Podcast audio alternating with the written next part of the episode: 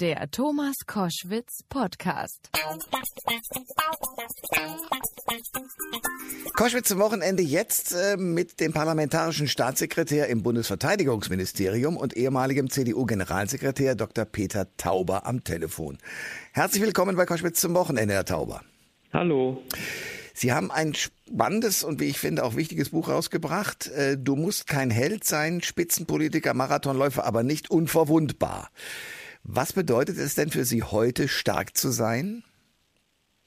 Ja, man muss vorwegschicken, ich habe ähm, äh, eine äh, schwere Krankheit hinter mir. Ich äh, bin fast gestorben. Mhm, eine und Darmkrankheit. Das war für mich äh, eine Darmerkrankung und zwei Operationen. Das ja. zweite war eine Not-OP mit Blutvergiftung, Bauchfellentzündung und allem drum und dran. Und äh, wie man hört, äh, geht es mir aber jetzt gut.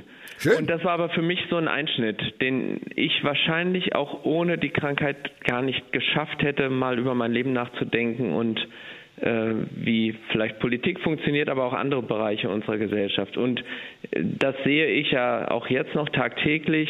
Die Möglichkeit oder den Mut zu sagen, du, ich kann jetzt gerade nicht mehr oder ich brauche Hilfe, vielleicht machen wir das besser zusammen und nicht alleine, mhm. die ist halt leider nicht so ausgeprägt, wie es vielleicht klug wäre, damit wir alle achtsamer miteinander umgehen, damit es uns besser geht, damit wir möglichst gar nicht erst krank werden.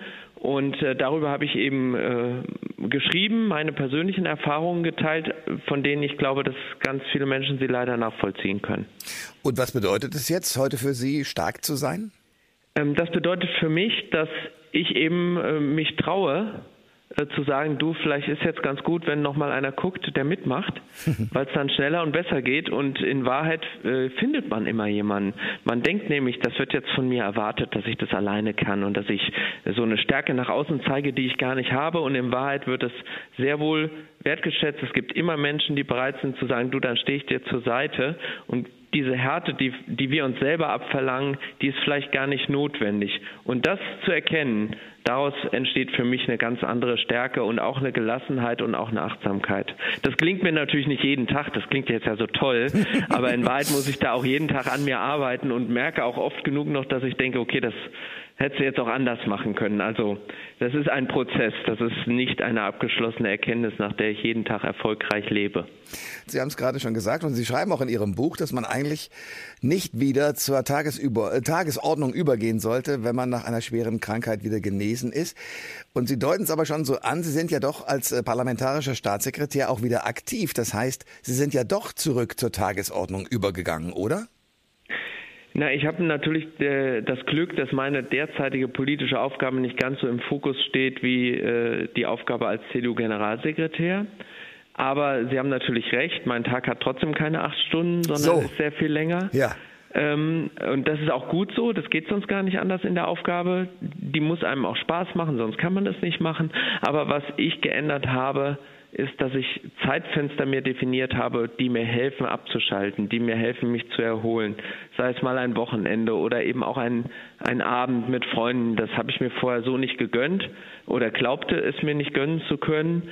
Ähm, und äh, diese Zeiten, sich zu besinnen oder zu erholen, die muss man sich eben nehmen. Und am Ende auch, führt auch das dazu, dass man am Ende dann stärker ist und äh, das ist aber auch eine Einsicht. Man darf sich nicht so sehr treiben lassen. Und auch das ist übrigens was, was ich glaube, was nicht nur Politikern so geht. Das können ganz viele Menschen in ihrem Job, äh, glaube ich, auch nachempfinden. Äh, Sie reden gerade mit einem, der das sehr gut nachempfinden kann. Ähm, was war denn für Sie die prägendste Erkenntnis in der Zeit Ihrer Erkrankung?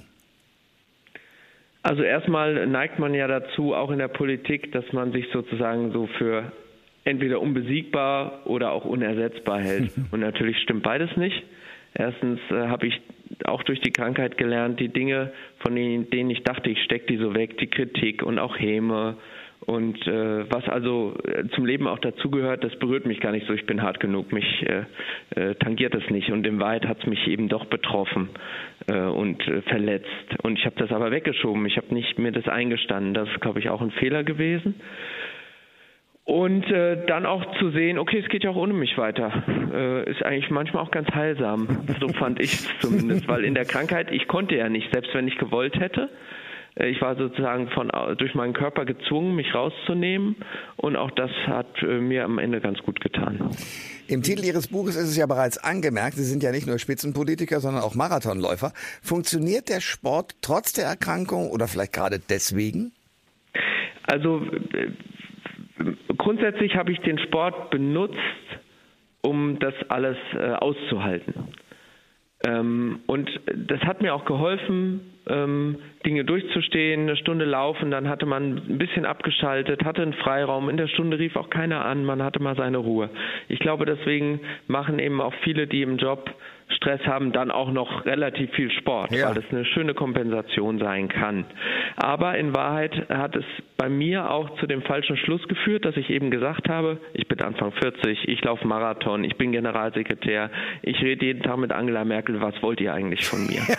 ähm, also so eine so eine Härte, ja. die man, die einem gar keiner abverlangt, so ein Bild, was ich mir selber zurechtgelegt habe. Und das war natürlich auch nicht klug, weil das dazu geführt hat, ich habe selber meine Schwächen nicht gesehen. Und da glaube ich eben, wenn man selber nicht achtsam mit sich ist, wie will man das mit anderen sein? Also da, wenn ich nicht ja. selber auf mich acht gebe, wie will ich dann auf andere acht das geben? Ist wahr, ja. Und äh, ähm, deswegen ist, hören viele bei diesem schönen biblischen Gebot, liebe deinen Nächsten wie dich selbst, immer nur den ersten Teil als Appell, aber der zweite ist ja genauso appellativ. Man muss sich auch ein bisschen um sich selber kümmern. Äh, nicht egoistisch, aber nur wenn man selber mit sich ein bisschen im Reinen ist, achtsam mit sich umgeht, kann man es eben auch mit anderen. Und das habe ich nicht gemacht. Da hat der Sport auch nicht geholfen.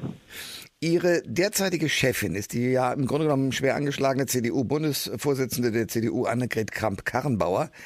Inwieweit spielt denn diese CDU-Neuregelungs- und Folgeregelung und Diskussion auch in ihrer täglichen Arbeit im Bundesverteidigungsministerium eine Rolle und sorgt wiederum dafür, dass so alte Muster, die Sie vor der Krankheit hatten, auch wieder aufploppen? Also ich traue mich zu sagen, dass ich ein bisschen fühle, wie es ihr jetzt wohl geht als Ministerin und auch noch als amtierende Parteivorsitzende. Also äh, bei vielen Schlagzeilen in den letzten Wochen und Monaten habe ich gedacht, meine Güte, wie wird sie wohl damit umgehen, wie wird sie das wohl wegstecken? Und ähm, da verrate ich kein Geheimnis. Ich finde, den Eindruck erweckt sie auch öffentlich, dass man ihr schon anmerkt, dass da auch eine Last jetzt von ihren Schultern genommen ist. Ja. Ähm, und das ist ja auch legitim. Und ich finde das auch, wie gesagt, dann gar nicht äh, schlimm, wenn man das anmerkt.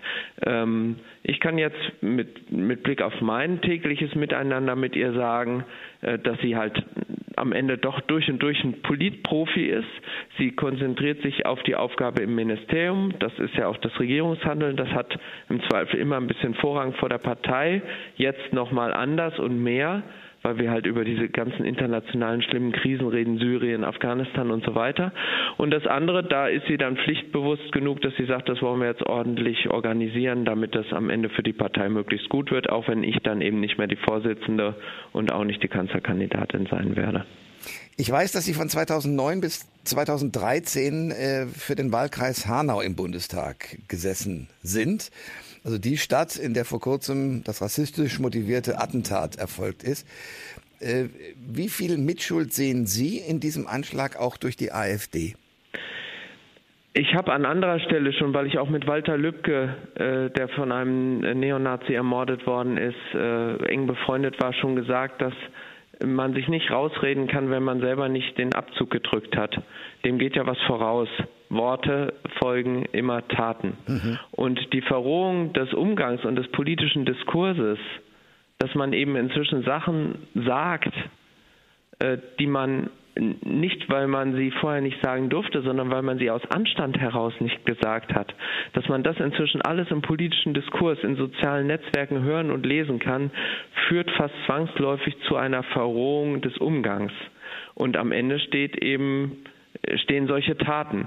Und dass jetzt gerade Hessen nochmal im Fokus ist, mit diesem Mord an Walter Lübcke, schon vorher mit dem Angriff auf diesen Eritreer, ja. ähm, das war in der Nähe, das war in Wächtersbach. Wächtersbach ist mein Wahlkreis. Mhm. Ähm, und Hanau, da habe ich natürlich viele Freunde und Bekannte. Ich kenne die Ecken, wo das passiert ist. Da, da muss man einfach sagen, das kann einen ja gar nicht kalt lassen. Und dann kommt noch hinzu, wir beide sind ganz anders berührt als Landsleute von uns, denen man ansieht, dass sie eine Herkunft aus einem anderen Land haben, ihre Großeltern vielleicht, dass die eben eingewandert sind. Ich glaube, die haben nochmal ganz anders Sorge und Angst, wie unsere Gesellschaft, unser Staat sie jetzt schützt. Und da muss die Politik natürlich deutliche Worte finden. Und dazu gehört, dass man der AfD sagt, prüft euch mal kritisch selbst, weil euer Reden in den letzten Jahren hat dazu beigetragen, ein solches Klima entstehen zu lassen. Sie sind jetzt im Bundesverteidigungsministerium, vorher als CDU-Generalsekretär ziemlich im Fokus und äh, mit Blick auf die Politik aktuell. Sie haben vorhin so gesagt, na ja, ich kann jeden Tag mit der Bundeskanzlerin sprechen. Können Sie mir mal eine Frage beantworten, die weit über das äh, Parteipolitische hinausgeht und auch nichts mit dem Personal zu tun hat? Ich frage mich die ganze Zeit, warum die Politik, äh, die Bundesregierung aber schon seit Jahren so reaktiv und nicht aktiv funktioniert. Ich will ein paar Beispiele geben. Man weiß seit Jahren, dass es zum Beispiel, äh, seit 2015 weiß man es genau, eine Flüchtlingsproblematik geben wird, aus unterschiedlichsten Gründen, aus Krisengebieten, Kriegsgebieten, aus Klimagründen. dann hat man einen Deal hingekriegt, zum Beispiel mit Erdogan, dem türkischen Präsidenten, und hat sozusagen eine Lösung gefunden, aber die er auf Dauer auch nicht halten kann. Das ist doch logisch. Warum wird dann in der Zwischenzeit nicht in Deutschland organisiert, dass die äh, ganzen Ämter, die ganzen organisatorischen Dinge vorgeprüft werden, auch wenn der Ansturm von irgendwelchen äh, Menschen, die woanders herkommen zu uns, im Moment aktuell nicht so vorliegt. Warum liegt das brach so lange, bis eine neue Katastrophe hervorgerufen wird? Da weiß ich nicht so genau, ob die Wahrnehmung stimmt, ehrlich gesagt. Jetzt bin ich auch in einem Ressort im Verteidigungsministerium. Viele Dinge, die wir tun, wirken sich erst ganz langfristig aus nicht nur so klassische Dinge, wenn wir ein neues Gerät für die Truppe beschaffen. Das kaufen wir nicht aus dem Regal und es ist übermorgen da. Das dauert 10, 20 Jahre in der Entwicklung. So ist es mit anderen politischen Fragen eben auch. Wir leben nur in einer Gesellschaft, die gelernt hat, dass wir, wenn wir heute was haben wollen, es morgen auch haben, weil wir es bestellen, weil es uns geliefert und gebracht wird. Das geht ja vom Auto und der Batterie los bis hin zum Buch, wenn ich das haben will. Und Politik funktioniert eben anders. Und wir sehen dann ja auch wieder nur das Ergebnis. Sie sehen nicht, was wir alles gemacht haben, zum Beispiel in der Entwicklungszusammenarbeit, in der Stabilisierung von afrikanischen Staaten, das dazu führt, dass eben sich nicht die Massen auf den Weg machen, wie man es immer erwartet hat. Weil wir jetzt schon dort in diesen Ländern Stabilisierungsmaßnahmen haben, Entwicklungszusammenarbeit neu organisieren. Wir machen ja heute eine ganz andere Entwicklungsarbeit als noch vor zehn Jahren. Also was alles nicht passiert, sehen wir nicht. Und dort, wo es nicht ausreicht, wo wir nicht in der Vorausschau gut genug waren, da haben Sie recht, da fliegt uns das in Anführungszeichen um die Ohren. Ähm, deswegen würde ich sagen, wir müssen bei der unmittelbaren Reaktion oft noch besser werden als Politik, aber dass wir gar nicht vorausschauend handeln, das kann ich so nicht teilen. Da will ich Ihnen zwei weitere Gebiete nennen, wo man teilweise aus den 70er Jahren, da gab es den Club of Rome schon, hätte sehen können, es muss was passieren in der ganzen Klimapolitik. Es muss also eine junge Frau Frau Thünberg auf die Straße gehen, damit das sozusagen in der Bevölkerung ankommt, dass da was passieren muss mit der Braunkohle und allem, was dazugehört. Oder ein anderes Gebiet, äh, nehmen wir die gesamte Schulpolitik. Wir haben in Europa relativ wenig ähm, Material im Boden, also keine, keine Bodenschätze, die wir irgendwie ausnutzen können.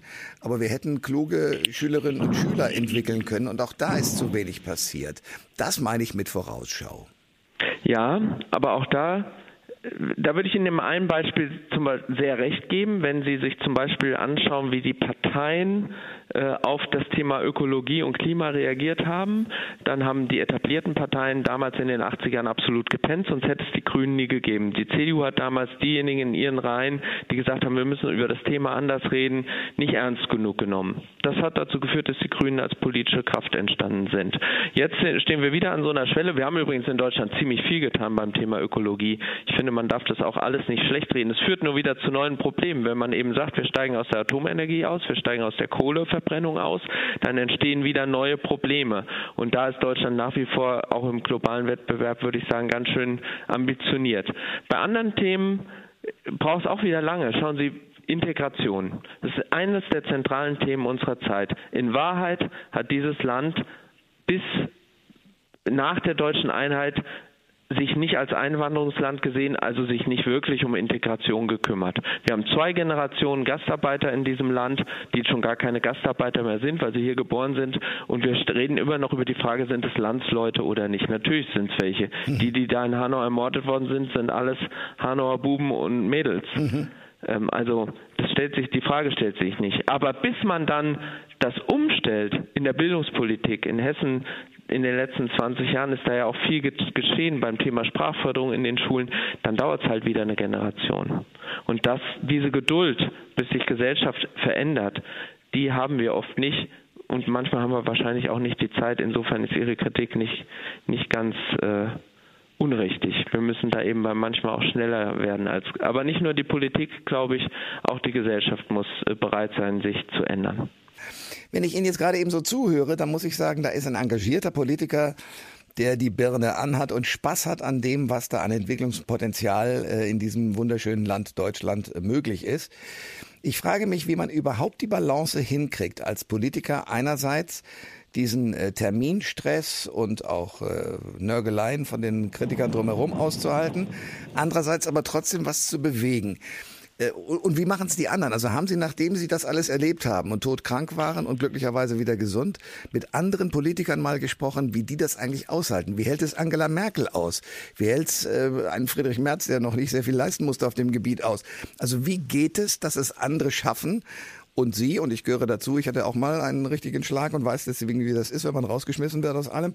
Ähm, warum schafft es der eine und der oder die eine und der andere nicht?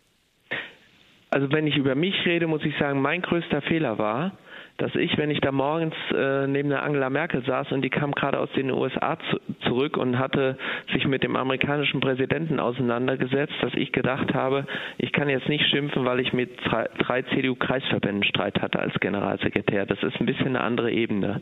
In Wahrheit hat mich das A mindestens genauso mitgenommen mhm. und B habe ich einfach gedacht, ich muss so viel aushalten wie Sie. Und die Wahrheit ist wahrscheinlich, ich kann einfach nicht so viel aushalten wie Sie. Ich habe eine andere Konstitution, vielleicht habe ich nicht den richtigen Umgang mit, mit solchen Anwürfen, den sie offensichtlich hat. Und ich glaube, was wichtig ist in der Politik, aber auch für jeden von uns, wir müssen unsere eigenen Grenzen kennen. Und wenn man permanent über die eigene Grenze geht, das hält keiner aus.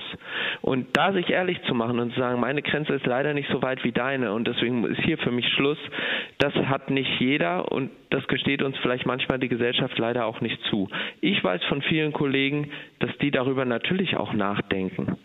Und manche stellen sich dem, die waren dann weiter als ich vor meiner Krankheit und manche tun es eben leider auch nicht und auch da hoffe ich eben so ein bisschen, dass das Buch hilft, Verständnis zu wecken. Ich habe ja vorhin gesagt, ich habe noch genug Fehler und Macken, um die ich weiß, die ich nicht abgestellt habe nach der Krankheit.